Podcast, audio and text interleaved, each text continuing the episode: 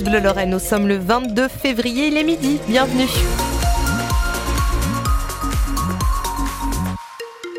Votre journal avec Cédric Lieto, bonjour. Bonjour Céline Cruchy, bonjour à tous avec de la pluie et du vent. De la pluie, de la grisaille, c'est le programme de la journée. La pluie euh, reste en Lorraine jusqu'à ce soir, côté température de 9 à 11 degrés, avec 10 degrés du côté d'Épinal, 11 degrés du côté de Maxéville. Et les parcs et jardins de Nancy et Toul vont fermer plus tôt que prévu et la station de ski de Gérardmer est également fermée à cause du vent. Les agriculteurs vont-ils relâcher la pression à deux jours du salon de l'agriculture Le gouvernement a annoncé une nouvelle loi Egalim pour garantir leurs revenus, la fin de l'indicateur français de mesure des quantités de pesticides remplacé par un indicateur européen ou encore des visas pour les saisonniers agricoles étrangers, ce qui n'a pas empêché la coordination rurale de manifester hier à Nancy devant la tourtière où se trouve l'agence de services et de paiement chargée de distribuer les aides européennes.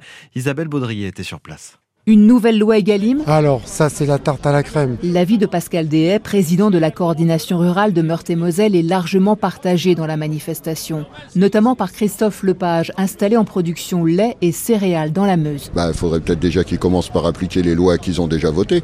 Il y a vraiment une mansuétude vis-à-vis de la grande distribution des industriels.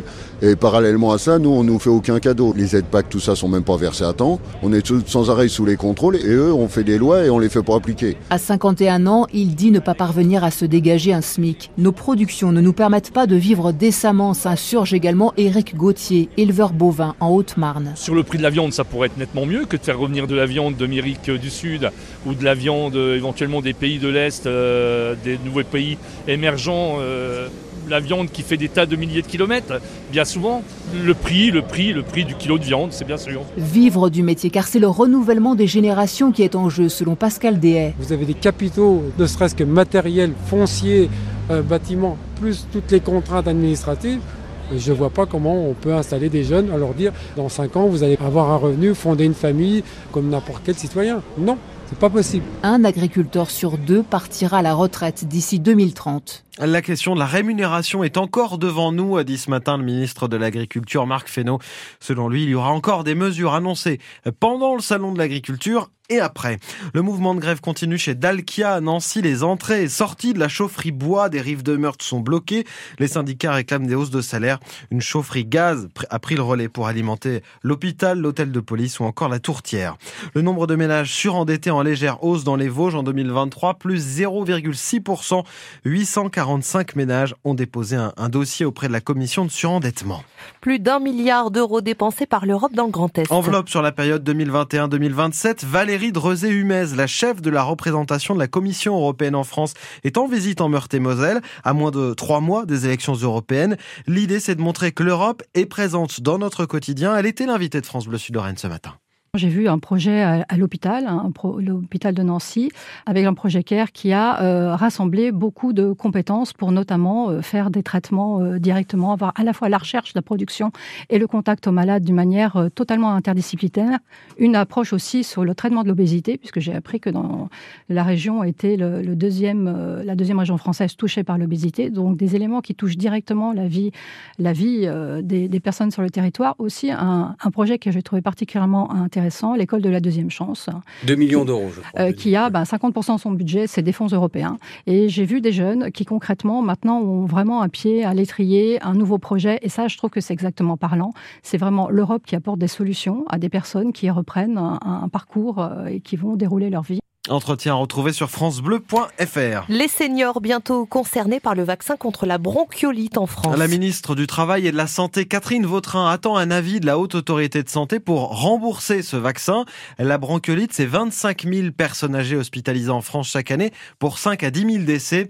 Le vaccin qui devrait être disponible cet automne, explique Catherine Vautrin. Elle était sur France Bleu Mayenne. C'est euh, un médicament effectivement pour personnes de plus de 60 ans avec euh, une lutte contre les maladies respiratoires. Et ça, c'est vraiment un point important. Ces affections sont des affections qui sont très courantes l'hiver et en plus, elles sont très contagieuses. Aujourd'hui, le médicament, vous imaginez que si je vous en parle, c'est qu'il a déjà son autorisation de mise sur le marché. Pour être remboursé, il faut que l'efficacité thérapeutique soit validée par la haute autorité de santé. Euh, et donc, c'est à l'été que euh, la haute autorité de santé rendra son information. Ça veut dire que logiquement, à partir de l'automne, on pourra disposer de ce médicament. Et si on va plus loin, on se rend compte que ce sont aussi autant de personnes qui, vaccinés, n'auront peut-être pas recours à des antibiotiques et surtout, nous allons sauver des vies. Et nous serons avec le ministre délégué à la Santé, Frédéric Valtou, dans Ma France avec Wendy Bouchard juste après ce journal.